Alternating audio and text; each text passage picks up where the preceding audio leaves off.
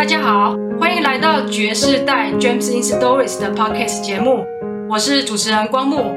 今天是创作者现身系列，我们欢迎现场的两位创作者。大家好，我是 Monica。大家好，我是影视研究员。今天是 Monica 篇，我相信很多爵士代的粉丝有在 follow。会对于其中的某一些情节上面的描述啊，印象非常的深刻。每一个人印象深刻的点可能不大一样啊。就我个人而言呢，我对于莫妮卡她的妹妹帮她打那个排卵针的那个画面，我觉得哦，印象真的是很深刻。莫妮卡的妹妹我看过嘛，我觉得她们长得很像，是吗？是吗？超像的。对啊，他们。啊，那五官就是神似度大概高达七八成。你又看到他写的文章里面呢，这样的打下去，然后眼泪掉下来，哇、哦，嗯、觉得很感人。莫妮卡，你跟妹妹啊感情一直都那么好吗？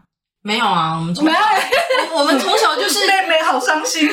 没有没有，真的是这样。我们从小就是睡同一张床长大，可是我们就是一直吵架，然后一直打架。然后我小时候是被我妹打假的。所以在当妹妹说她想要帮你打针的那一刻，有点害怕，就是报报仇的感觉。对啊，是不是妹妹要报仇？那个时候我们已经感情已经很好了。其实我们就是在小时候就感情不好嘛，姐妹就是我们只差一岁，然后我们就很多事情就比较啊，然后吵架啊，然后都不是什么大事，是我的，是你的，什么之类的，就这样就吵一些很无聊的事情。反而是到长大，尤其是结婚了以后吧。那个感情好像越来越浓。你说你跟你妹只差一岁哦？对，我们只差一岁。啊，你们长得又那么像，会不会被人家认错？嗯哦，我我外公就常常认错啊，就是因为差一岁而已嘛。衣服其实就是就是互相换穿嘛。可是其实我们小时候长相差蛮多的诶，因为我本来就比较瘦一点点，嗯，然后我妹本来就比较有肉一点点。其实我都觉得我们是到了，嗯，不能透露年纪，因为就是比较那个年纪越越大，长相越来越像。Oh. 我们不是一开始就长得很像的啦。哦，呃，所以你们是到结婚，你跟你妹妹是差不多时候结婚的吗？没有，我妹妹很早就结婚了，她大学毕业就结婚了。这么早？因为他说我没有要念书啦，oh. 就我不想念书啦。然后我妈妈就说，嗯，工作了两三年之后，她说你不想念书，你可以结婚啦。然后就真的也有也也有交往的对象，那所以是他结婚以后，你们的感情就变好，还是你结婚以后你们感情才变好？哦，其实应该是妹妹结婚的时候，我们感情就开始变好了吧？因为我们家三个兄弟姐妹，哥哥跟妹妹啊，我是中间的嘛。然后我妹妹是我们家最早结婚的。然后你那个时候突然会觉得，哇，你们家最小的妹妹她要出嫁了，嗯的那种感觉的时候，你。好像她要变成别人的人了，所以你会有点改变自己看待妹妹的一些心情或角度。对，以前你从来不觉得她离你很远，即便可能我长时间都在外地读书，然后不是住在家里，跟她相处时间没有很长，但是那种要结婚的感觉真的是不一样。你会有点觉得好像她真的要离开家里了。最明显就是过年的那种除夕。居然没有在家，对啊，那种感觉，我觉得逢年过节。虽然她就是嫁到我们家前面，隔壁啊，就是她结婚很妙哦。就是你知道，我们家如果是一号的话，就嫁到二号，有没有？那红地毯就是从中间那个巷子口这样穿过去。交通警察两边等一下，要等一下，等一下。虽然虽然就是短短的，可能就是一百公尺，从这个门走到那一个门，可是我妈就哭到你知道，就是撕心裂肺的。但我觉得那是一种情感上面的一种转折啦。嗯，对。啊，怎么那么巧？她就是青梅竹马，就嫁给他？不是啊，因为就是就是他们买的房子就故意买买。哦。就是你知道房子买哪里好呢？离娘家最近最好，就这样子。这一句话非常重要，要 quote 起来。对对对对，也是研究员也有这个感觉，是不是？应该要离娘家越近越好。是啊，是啊，是啊，因为其实刚刚提到那个过年啊，特别有感觉。真的，我结婚的头一两年的时候，到了除夕夜那一天，就会特别的想要打电话回家。嗯、平常可能觉得。没有那么明显，我想要打电话回去，可是，在那一个晚上的时候，我就会真的特别拨电话回家，嗯、然后也没干嘛，就是问说、啊、你们今年吃什么？今年有买乐透吗？有没有看什么电视、啊？有没有打麻将啊？对啊，打牌啊。其实就是用最简单的问题，可是表达那个最深最深的那种关怀跟爱。对，嗯、所以也是因为妹妹结婚了之后，所以莫妮卡才比较频繁的跟妹妹接触吗？其实我们家人之间的感情是一直以来都是蛮好的，蛮紧密的。那只是到呃，我觉得是随着年纪增长吧，然后自己也比较成熟了，然后会很珍惜跟家人相处的时间。啊，妹妹结婚了以后啊，你跟妹妹的话题就会变得更多，包括她一些新的家族的成员也变成你们的话题。还是说你们有去进入你们更掏心，然后更多自己姐妹之间那种情感的一些交流？其实应该是我们的交集是在爸妈身上。当我们长大了，嗯，那父母同时间是在衰老的，对啊。然后子女跟父母之间的角色是对调的嘛？以前小时候就是爸妈照顾我们嘛，爸妈是靠山嘛，嗯。那当父母年纪渐渐大了，然后我们也渐渐越来越成熟的时候，那个角色对调嘛，我们变成是父母的靠山了嘛，很多事情是、嗯、是靠我们帮他们打点的嘛，所以很大部分的交集跟连接是在我们对待父母的这件事情上面，也就是说，我们很多心情上面的呃交流是在于爸妈的议题上面，比如说啊，妈妈今天不愉快或不高兴，那我们两姐妹可能。就是可以聊很久的电话，在讨论啊，妈妈为什么这样，然后我们要怎么样安抚她，嗯、然后我们可以怎么做让她过得更好，或者怎么样？就我们很多的话题是变成是父母是焦点，对。那当然，姐妹之间的家庭话题当然也是有的啦，嗯、对。那包括你，就是后来在做人工生殖，最一开始也是他出来陪伴着你三天，因为你只让人家陪你三天，对，对，一直到现在，他也都在 follow 你的。Podcast，还有文字，还有文字，还有文字，你跟他 say hi 一下，嗨，没 say hi，他自己主角哦，有，你今天有出现哦，哈，对啊，然后我们现在在做的这件事情呢，正式的再去检视我们跟这些很重要的人之间的关系，因为人工生殖是一个很漫长、很辛苦的一段路嘛，这一段时间，你会想要跟他说说什么吗？我觉得在生小孩这件事情上面，我觉得他一直是心疼我的，嗯。然后我也一直是非常感谢他的啊，这边我可以讲一点点那个，就是我流产的时候，其实那时候我流产，然后送急诊的时候，其实我对生殖、对生小孩没有概念的。那时候我妹妹已经结婚很久了嘛，然后她也生了两个小孩，然后那时候她接到我的电话，就是说我要到医院去的时候，然后她就把小朋友临时又送到保姆家去。我妹妹跟妹婿白天都上班，所以小朋友都是全职的保姆在带的嘛。然后晚上会接回家这样子。然后我流产是发生在半夜嘛，嗯，就是十二点多快要一点的时候嘛。然后那时候觉得还是要通知家人一下，可是不敢惊扰我爸妈，因为我怕他们血压升高什么的。但我有跟我妹妹说，过没有多久，我妹妹就出现在急诊室了。然后我就说：“她你小孩嘞？”她说：“跟她先生把小孩送到保姆家去。”然后他跟保姆说：“我姐姐就是发生了这个事情，她要到医院来陪我。”然后他那时候就是带了，嗯、呃，各位观众就是 不好意思，如果有男生在听的话，他就带了那种夜用型的卫生棉。哦，那个男性听听众也应该要要知道，要知道，对对对，对，就是女生生产之后，她其实还是会有一些恶露嘛、经血之类的东西，她要排除嘛。我因为我是一个自然流产的状态，因为我妹妹生产过，她大概知道。那个后续还是会需要那个东西，可是我是完全没有概念的啊，我就这样去医院了嘛。我觉得我妹妹她非常贴心，她跟我不一样的一点就是我完全是一个太理性的人，然后我妹妹是一个非常感性、非常贴心的人，所以她就想到了这一点。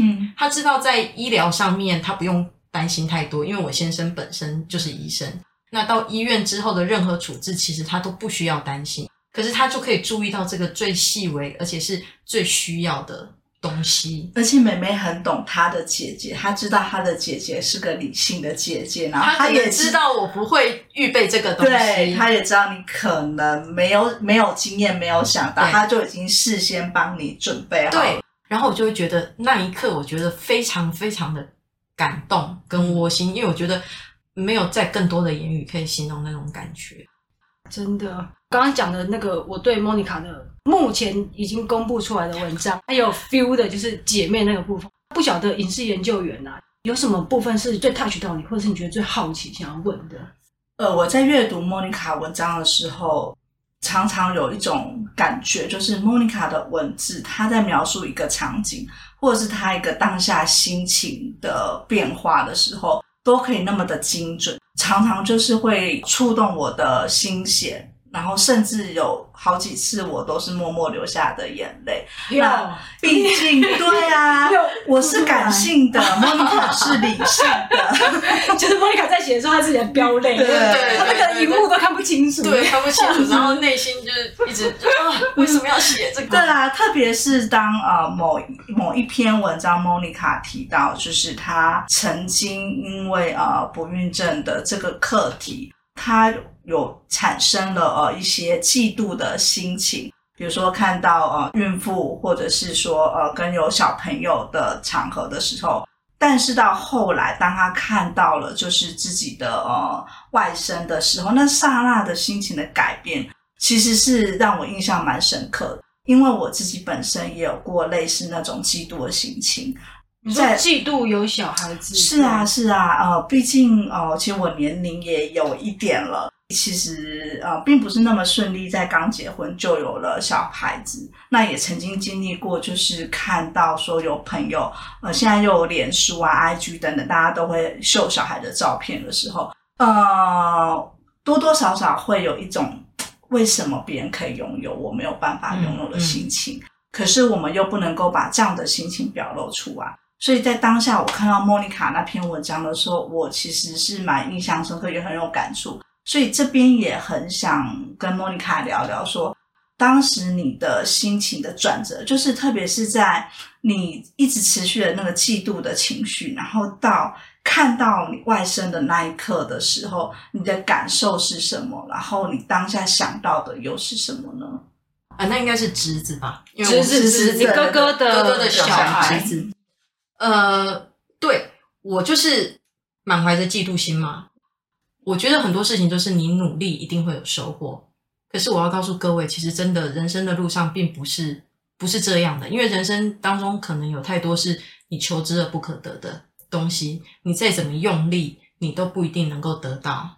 对，然后我我的嫉妒心就来自于我很坚持努力就会有结果，我那个嫉妒的心情维持很久，诶，一直到我看到我哥哥的小孩的时候。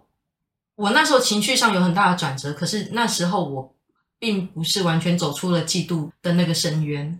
我看到我嫂嫂怀孕的时候，其实我是非常的愤怒嘛，因为就是一个孕妇每天摆在我面前啊，然后她哦从肚肚子是平的，然后到隆起，然后到哦真的要生了这样子，那我那个嫉妒心是真的是爆棚的啊，所以我就会我就脑中充满想象，就是这小孩子我就。嫉妒他，我我怎么可能会爱他啊？那他生出来怎么办啊？因为我看到别人的小孩，我就很嫉妒啊，然后就会生气啊。那这个小孩子天天在我面前，我到底是要爱他，还是要气他，还是要讨厌他，还是怎么样？我内心有非常多的剧本嘛，对，非常多的想象啊。然后呃，那时候我我嫂嫂生产的时候，我妈妈问我说我要不要陪产嘛？那我就说 怎么可能？这这要我的命吗？就是你知道吗？就我没有办法面对这种事情啊。然后一直到我嫂嫂真的顺利生产，然后小朋友在医院，然后两三天之后，我才预备好心情要去看那个小孩嘛，你知道吗？就是碍于人情压力嘛，就是妈妈百般不愿，才走到医院去看，就没想到一看到就哇！我跟你讲，我一看到他的时候，我我我我瞬间觉得自己真的是丑陋到可以了。你知道小朋友不是就是刚出生两三天嘛，然后他就是一个。白白可爱的小朋友这样子，然后我我要进去那个房间之前，病房之前呢、我就在想，糟糕，我待待会到底是我脸上该要是什么表情这样子，然后我就想说啊，好，那我就是尽量就是嗯，就是假装嗯很开心这样好了。就我进去，然后我看到他的时候，说真的，我内心一阵的酸楚，我我我眼泪真的在在眼眶打转，然后我不敢让家人看到，因为我内心是非常澎湃的，因为我觉得说。我的嫉妒心到了那个顶点，在进门口的时候，他还是一个非常高涨的嫉妒心。我不知道怎么面对这小孩，可是我看到他的时候，我瞬间是融化的。嗯，因为这个这个小朋友跟你是有血缘关系的。可是我在没有看到他之前，我对他居然充满了你知道嫉妒跟可能会有愤怒。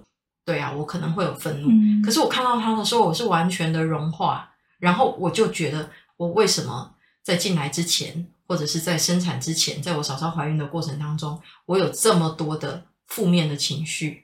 对这个小孩，哎，你就是你那个时候啊，你整个嫂嫂在怀孕期间，你心里面的那种嫉妒心啊，你表现得很明显吗？你家人感觉得到吗？其实我觉得他们应该都非常清楚，因为我跟你讲，哦、我就演技很差，哦、我演技很烂，我就是尽量要保持我很好像没事一样，可是其实我的我我讲话的方式跟我的态度，其实都展现我非常的就是情绪状态很不稳定。哦。毕竟我们就是凡夫俗子嘛，可能我的个性也特别不好，我觉得，嗯、我觉得他们都非常清楚啦，就我很不自然嘛，可是他们可能也看到我努力在克制自己吧，所以他们也非常非常的包容，嗯，对，那就是当看到一个就是天真无邪的小娃儿在那里的时候，嗯、就觉得哎呀，怎么所有的那一种不好的念头好像就没有？那你甚至还会有想想说，哎，这些不好的念头我竟然曾经存在。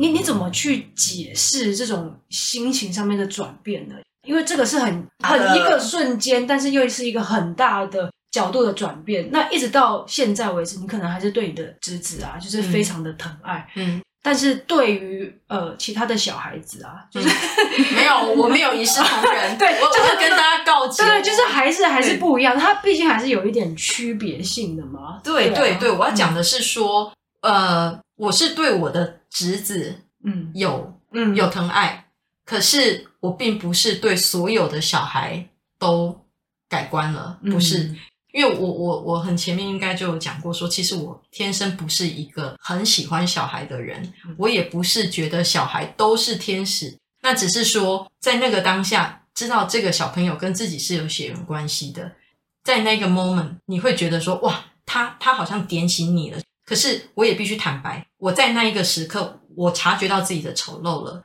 可是我并没有把这个丑陋放下来，因为我后面真的还经历了很长一段不孕的过程，跟人工生殖努力的过程。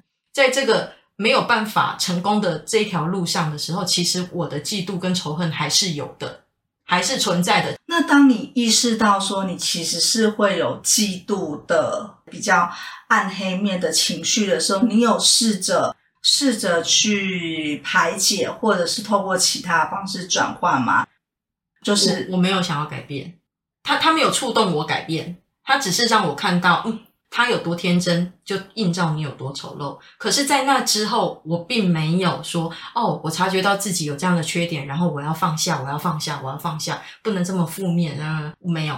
因为我还是在那一条路上，我还在这个就是在伴随你现在想要去执着的那个目标里面，对对对，它自然而然会衍生出了情绪。对，那所以它等于是在你在做这个努力的尝试的时候，它是很自然而然会衍生出来的。对，而且它基本上分不清啊。我在走过这个十年之后，再回头来看，我可以很清楚的去。把这种情绪切割出来，呈现出来。可是，在那个当下，我并没有办法把那包袱放下，因为你还是在那个求之不得的情况，然后你还是认为自己努力可能可以得到。嗯，那个那个是一个未知嘛，因为我这条路很长，只是在那个当下，我有看到我自己那个问题，但是我并没有要去解决那个问题。会不会这样子累积的情绪到最后？因为后来也看到莫妮卡在某一篇。后来开始进行了人工生殖，然后呃，可是第一次就是失败了。当时也开始在博士班的论文的写作，遇到朋友的时候的那一刻，把自己的情绪宣泄了出来。可能也许这一路上的这些，包含刚刚讲的嫉妒的这些负面的情绪，它是一直在加成累积的，所以到了那一刻才整个。那宣泄之后，莫妮卡，你觉得有比较好过吗？还是？我觉得那一次哦，那是因为那是我第一次做人工生殖失败之后跟朋友见面。那因为我文章有提到，因为我那个朋友他本来也是不孕症，他结婚六年都没有生小孩，然后他也做过不孕症的检查，也做过不孕症的治疗，但是他还是没有办法借由人工生殖得到小孩。可是他是后来也是自然受孕的方式，然后他变成三宝妈。所以当我在讲我这样子的心情的时候，他是完全可以理解的，就是同病相怜的意思啦。嗯，他有没有像我这么黑暗，我不清楚。我知道他曾经不孕过，所以我可以很自然的跟他倾诉我的事情，因为我不用做太多背景的陈述，不用告诉他什么叫不孕症，然后不用告诉他说不孕是什么感受。那至于他有没有跟我一样黑暗，我觉得这可能跟每个人的个性会不一样。我是在那一次跟他宣泄了情绪之后，我觉得我有得到一点点的安慰。我所谓的一点点，是我现在回头来看，那一次的疗愈并没有真的得到疗愈，因为我后面尽情期待还有 很多很黑暗的东西。嗯，嗯对，我自己也有这个感觉，是我们如果是一个对于那种未知啊，就是非常茫然，但不断努力，不断失败，不断努力，不断失败，嗯嗯你不知道他什么时候才有尽头的那一种绝望感，啊，嗯是最容易产生负面情绪的一个状态啊。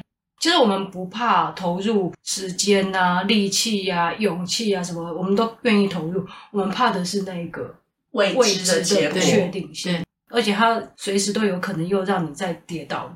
我觉得是那种绝望感对会让人觉得很无力嘛。莫妮卡还有你的朋友，你们都有经过这样子不孕症的这种未知的过程。嗯，那我身边还有其他的朋友，他们也还在这个路上面嗯努力当中。他们心情也是非常 down 啊，常常会呃跟那个先生吵架，就是资源这这种，他一直不断的出现。呃，你有什么样子？就是从你个人的一种经验，我觉得这个建议很难给啦。但是我意思是说你，你比如说你有过这样子经验的人，嗯如果再有人跟你同样的问题的时候，对，就是倾诉他有类似的遭遇跟心情的时候，你会怎么样子去去建议他吗？我我还是我建议他来听 podcast？对对对，他听 podcast 没有我我的我我说实在的，我我说不出太冠冠冕堂皇的话。我如果有朋友这样子来找我说，哎，怎么办？我我好黑暗哦，我好什么的。其实我会跟他说，你不要勉强自己，要变正向。我不会跟他说，哦，你不要这样子啦。我跟你讲，最终你会放下。我不会这样讲，因为他在正在这一条路上，他没有办法理解你讲的东西。毕竟我是已经走过了，然后。真的从谷底走出来了，我才能回头看我自己的过程，也才能回头来检视我每一个情绪，我才能去解释那每一个情绪。可如果今天正走在这条路上的人，我只会跟他说：你有这些情绪，你就好好的去感受这些情绪。你有嫉妒，OK，我觉得，我个人觉得正常，因为你要追求这个东西。你你已经一心一意要追求它，可是你的努力不一定会有结果，或者是你会患得患失。就好像说你在人工生殖的过程，你会觉得打针很恐怖，你会觉得进手术室很恐怖，你会觉得诶胚胎要植入这个过程好像很可怕，因为就是你可能必须赤裸裸的。但说真的，最可怕、最可怕的是心境上的折磨，不是身体上的折磨。也就是你胚胎植入之后。要解答的前一刻，你会在那边啊，到底啊，一个礼拜之后，到底结果会是怎么样呢？那种情绪上面的起起落落，才是最最难受的东西。所以我会说，如果今天在听的你，嗯，正在这条路上，我会告诉你，你所有的情绪，你都好好的去感受它。不管是负面的，不管是正面的，你都好好去感受它。它没有对与错，因为这这牵涉到每个人的个性不一样。有些人真的天生比较乐观嘛，他可能不会有这么多负面的情绪。可是像我，我我我真的我自己必须承认，我的个性比较极端一点，我就是比较执着一点。所以我在这条路上的时候，我有非常多负面很凸显的情绪。那我正在这条路上的时候，你如果告诉我说：“哎，你不要嫉妒，好不好？”你懂个叉，对啊，对不对？好，我觉得这个东西不会安慰到我，你就用力的嫉妒，你之后才会知道哦，你这样的嫉妒其实很多余。我我必须讲，那个是等你好了之后哦，你才会知道，哎，你那样的嫉妒好像是多余的。莫妮卡这一席话，其实让我想到过去曾经某一本书上看过，就是说。不管是生气，或者是高兴或难过，其实人生都会有各种情绪。那在那个情绪的当下，我们是要感受我们有这个情绪，嗯嗯、也可以去想说为什么我们有这个情绪。嗯、当我们也有类似的情况，说其实我们可以在这个情绪当中之外，也可以去感受，说是什么样的原因或是什么样的状况，嗯、我们有了这样的情绪，也会是未来我们的一个养分啦。对对对，唯唯一要提醒的就是说，你可以嫉妒，你也可以愤怒，但是你不要去伤害别人。对，我的意思是说，你可以不喜欢某一个跑到你身边的小朋友，但是你不要伤害他。那你可以看某一个孕妇很不爽，但你千万不要诅咒她。你可以离开那个情境，因为那个情境让你嫉妒嘛，那个情境让你不开心，你就离开那个情境就好。诶，莫妮卡，你那个时候也还在同时在写博士班的论文嘛？嗯，还没有写出来，对不对？对。那你当下有没有那种心情，就是？人工生殖好累，要个小孩好累，那我是不是就放弃这个念头？嗯、我专心写论文可能还比较简单。没有比较简单，就像就像我们之前说的，两个都不简单。对，对我们如果想要从这个钝头的那一个，我觉得在那个时间的节点上面啊，它是遁逃不了的，它就是你在那个 timing 得要去面对的事情。我曾经很很理性的想要把两件事情切开啦，可是实际上不可能，你还是会持续去想，对，你的脑中还是会有这个东西，你就知道，就是它是你的那个 to do list 上面，就是蛮蛮重要，前面那那几项，就是人生要完成的一些事项这样子。然后每个月的惊喜就会像那个信件的警示灯这样子。我跟你讲，我真的深受这个补麻花卷般的这种痛苦的纠缠。我以为我我我已经做好选择了嘛，我就决定开始写博士论文嘛。可是你知道，心中隐隐然有那个，我如果没有来的话，我就是怀孕哦。那来的话，我就非常愤怒，我说这怎么会？就想骂脏话的这样。在生活上也有这样的感觉嘛，就是说，比如说你工作上，你的工作压力很大，那家里有家里的问题啊，可能有长辈问题，可能有子女的问题。你说你真的上班时候可以完全把家庭的事情完全切掉吗？不可能。那它其实就是。会一直搅在一起的东西，对啊，就像我们所处到的一些困境啊，它通常不会是只有一个啦，它通常是很多个，然后接踵而至嘛。我们都在学习怎么样同时去 handle 不同的难题啊，在当时是个难题，在走过了以后，它可能再回过头来看是一个很好的一个刺激跟成长点嘛。就像现在的 Monica 在回头看当时的情绪的时候，她有办法告诉你，并且建议大家说，你就好好的去感受它，但是去避免给别人造成伤害。就像我们对于很忧郁的人，我们不能跟他说你干嘛忧郁啊，很奇怪，对就是我们不能去做这样子的建议。所以我觉得今天 Monica 以一个过来的一个身份啊。告诉听众朋友，如果你也有这个问题的时候，就请大家好好的去感受它，但是去拿捏那一个应该要有一个分际，这样子。对，啊，那今天非常谢谢啊，莫妮卡还有影视研究员啊，一起跟我们来讨论这个问题。那也谢谢大家的收听，我们今天的节目就到这边，谢谢大家，谢谢，拜拜，拜拜。